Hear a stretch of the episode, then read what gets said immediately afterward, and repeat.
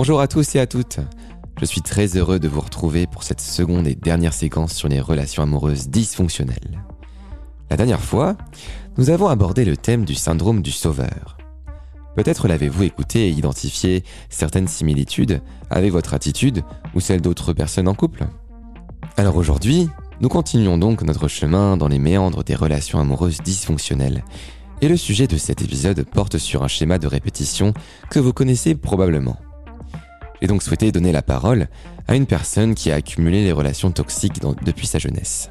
C'est un sujet particulièrement récurrent en société, mais aussi dans les entretiens individuels que je mène. Il y a un grand nombre de mécanismes différents derrière cette quête inconsciente d'aller vers les mêmes démons d'humains. Nous pourrions définir le phénomène par une relation, le plus souvent amoureuse, qui conduit l'un ou les deux individus à endurer fortement la dysfonction du couple. Il provoque un renfermement, une continuité et une souffrance durable qui pèse du fait des mauvais comportements produits. La relation toxique se distingue par le niveau et la durée des affections. Cette relation provoque aussi souvent des traumatismes, amène à d'autres réflexes de pensée, qui vont tendre à nous freiner toujours plus dans notre quotidien. Les personnes qui en sont victimes ne sont pas bêtes. Elles savent rapidement, pour la plupart, qu'il y a un problème dans leur vision du couple. D'autre part, il y a aussi un certain nombre d'individus qui sont justement à la recherche de personnes sensibles à ce mécanisme et qui veulent en profiter, parfois même de manière consciente. Je parlerai donc de tout cela afin que vous puissiez identifier des réflexes affectifs qui se sont sans doute déjà au moins un jour emparés de vous. Car oui, vous verrez qu'il y a dans l'esprit humain une tendance assez courante d'aller chercher quelque chose en l'autre. Comme je l'ai déjà expliqué dans l'épisode sur le syndrome du sauveur notamment. Les personnes atteintes par ce mécanisme souffrent souvent de culpabilité, car elles se disent que cela semble impossible de s'en défaire et restent enlisées dans des situations qui n'amènent que détresse et destruction. Cet épisode n'ajoutera rien à votre culpabilité. Je peux vous le promettre vous verrez que la psyché est un appareil où certains engrenages tournent pour tout le monde de la même manière, et que, pour la plupart des situations, on trouve des personnes qui profitent volontiers de votre sensibilité. Vous découvrirez également qu'il est important de se pencher sur votre enfance, votre passé, et qu'il est inexact de dire que ce schéma de répétition est immuable. J'ai parmi mes consultants des personnes qui s'en sont débarrassées, parfois de manière spectaculaire. Pour cet épisode, c'est Nicolas qui va vous lire le témoignage de Laetitia. Assez tôt dans mon adolescence, une attirance pour un type d'homme s'est manifestée de façon précise. C'est au collège que mon attirance s'est affirmée. J'étais à chaque fois émoustillé par les mauvais garçons, communément appelés les bad boys. Ces garçons dont j'étais secrètement amoureuse faisaient toujours partie de ces élèves au fond de la classe. Ceux qui font des blagues plutôt que d'étudier, qui fument des clopes au THC et qui écoutent du rap dans leur MP3. Ce style de garçon m'attirait fortement, mais j'étais très gêné et intimidé en leur présence, surtout lorsqu'il fallait leur parler.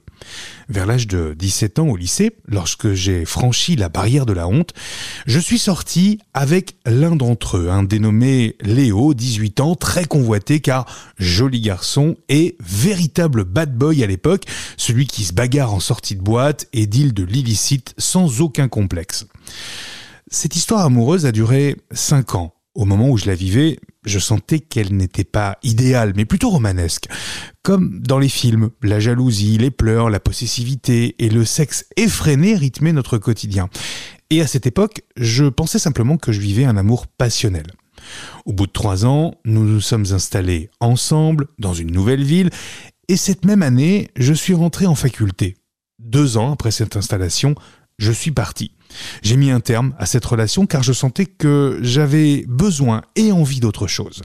Notre relation manquait de discussions profondes et intellectuelles, et ce qui gravitait autour de lui ne m'attirait plus, trop d'illicite justement et pas assez d'ambition. Après cette relation amoureuse, j'ai rencontré plusieurs garçons au profil assez varié. J'ai rencontré des garçons ayant fait des études supérieures comme moi, avec des situations stables et au mental plutôt équilibré, mais étrangement, je ne tombais pas amoureuse d'eux. Ce profil de bad boys revenait toujours et moi ce profil de bad boys revenait toujours à moi et je m'engageais à chaque fois volontiers avec des garçons au profil similaire à celui de Léo. Addiction en tout genre, situation professionnelle instable et émotionnellement immature. Vers l'âge de 28 ans, j'ai fait un petit bilan, une rétrospection sur ma vie sentimentale et je me suis rendu compte que j'essuyais les échecs sentimentaux et que mes relations amoureuses étaient peu saine. Même si j'avais des critères d'homme convenables et au profil qui se rapprochait du mien, j'étais constamment attiré malgré moi vers les garçons trop névrosés, au passé douloureux et dépendants des drogues. À mes 30 ans, je décide donc d'entamer une thérapie analytique car je sentais que quelque chose me dépassait. Au cours de ma thérapie, j'ai réalisé que mes relations amoureuses étaient identiques les unes des autres. La possessivité, la fusion amoureuse et un besoin constant d'aider l'autre, de le sauver, étaient présents à chaque fois. J'ai donc fini par comprendre pourquoi ce type d'homme revenait à moi. Je me suis aperçu que les garçons qui m'attiraient répondaient à des caractéristiques bien précises et qu'elles étaient d'ailleurs attribuées en majorité à celles de mon père. Je n'ai pas vraiment de lien père-fille, car la relation n'a pas réellement été construite toujours absent. La présence de mon père était très furtive durant mon enfance et mon adolescence, et même si je l'ai vu de nombreuses fois, j'ai toujours ressenti un manque profond. Il m'était difficile de lui parler librement, d'avoir des échanges, une sorte d'intimidation, une gêne s'est toujours manifestée de mon côté, une gêne quasi similaire à celle que je ressentais adolescente avec les garçons convoités. J'ai longtemps ressenti un manque, mais au moment où je suis tombée amoureuse de Léo, le manque et les larmes qui allaient avec ont comme disparu.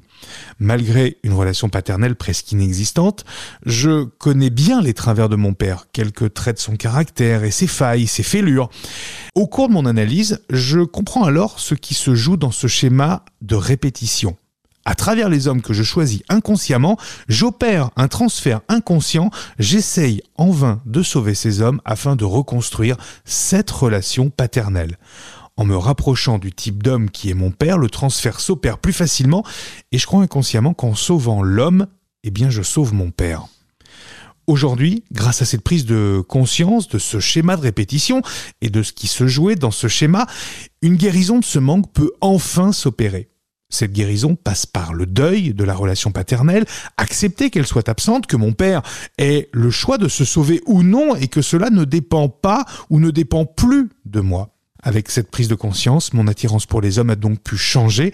Je suis davantage charmé vers les hommes ambitieux professionnellement et ayant une santé plus saine.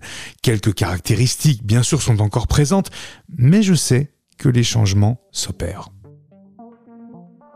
Merci beaucoup Laetitia de m'avoir envoyé ta lettre.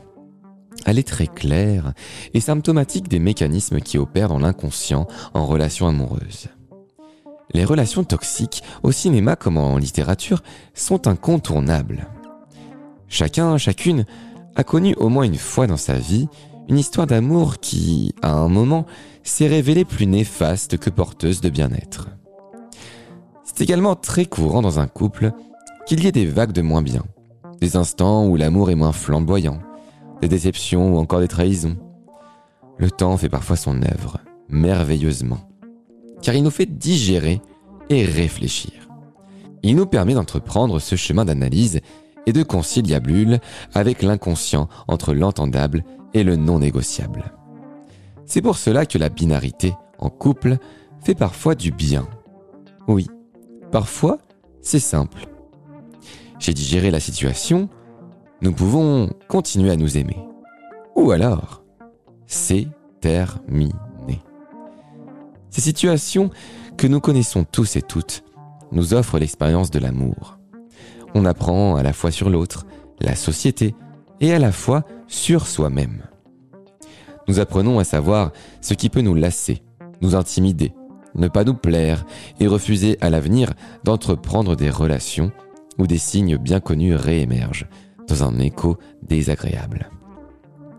Ce chemin, donc, fait partie de la vie.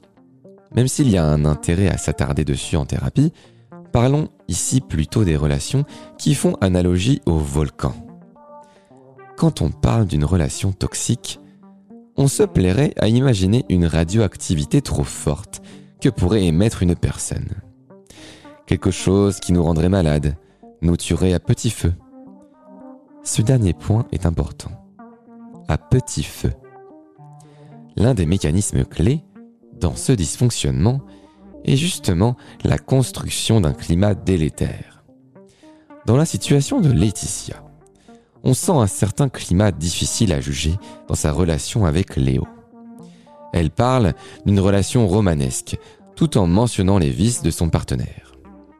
La relation a duré cinq ans. Un certain temps donc. C'est un peu cela qui expliquerait, pour commencer, l'aspect toxique de la relation. La durabilité du couple peut s'expliquer à la fois par la tolérance à la toxicité de la personne souffrante, mais aussi par la capacité de l'autre à jongler entre le très toxique et le très touchant. Les personnes toxiques savent très bien se faire plaindre et donc se faire pardonner. Et cela vient donc toujours plus alimenter la route destructrice du couple. Si je vous parlais du comportement de Vincent Cassel dans le film Mon roi de Maïwen, ce serait limpide. Je vous invite à le regarder. Là où les relations, entre guillemets, normales ou saines, font analogie à un jardin au gré des saisons, et les relations toxiques seraient plutôt un champ en feu que l'un ou l'autre tenterait d'éteindre, de sauver. Et entre les flammes que l'on s'évertue à faire taire, on y aperçoit quelques parterres de fleurs. Ces petites merveilles qui nous donnent envie de rester, de résister. Elles sont souvent ravagées par l'incendie, mais quelques-unes viennent éclore toujours, ci et là. Le cercle vicieux s'installe doucement, et l'espoir devient poison. Laetitia a parlé de bad boys. C'est assez parlant lorsqu'on parle de ce sujet. J'ai souvent entendu, en société, que les femmes en règle générale aiment les hommes virils, instables, dangereux et peu soucieux des règles. C'est un adage courant, mais qui manque cruellement de nuances. Ce réflexe de pensée tend à dire que si les femmes s'intéressent toujours aux mêmes personnes toxiques, c'est qu'elles le veulent un peu, au fond. Ah, la tentation de la réduction. Si tout était si simple, nous aurions une solution universelle. Mais alors comment expliquer la survenue de ce mécanisme répétitif qui ne touche justement pas que les femmes? Je pourrais vous parler d'un film qui s'appelle The Perks of Being a Wallflower, de son titre en français Le monde de Charlie, et inspiré d'un roman américain. Il retrace l'histoire d'un adolescent sensible et très touchant. On distingue clairement, au travers des relations qu'il construit autour de lui, qu'il a vécu un traumatisme dans l'enfance. Je ne souhaite pas vous divulguer l'intrigue, mais sachez simplement que le protagoniste prononce une phrase qui pourrait faire écho à certaines personnes. La voici. On accepte l'amour que l'on croit mériter. Alors, que vous fait cette citation? Seriez-vous d'accord avec elle? Cette affirmation tendrait à nous faire penser que pour aimer quelqu'un, nous partirions d'abord, inconsciemment, par l'intérieur de nous-mêmes. Juger de la beauté de notre âme, de l'intensité de sa lumière, de ses défauts et du poids du passé. Nous produirions une introspection pour ensuite se diriger malgré nous vers des individus faisant écho à cet agencement intérieur.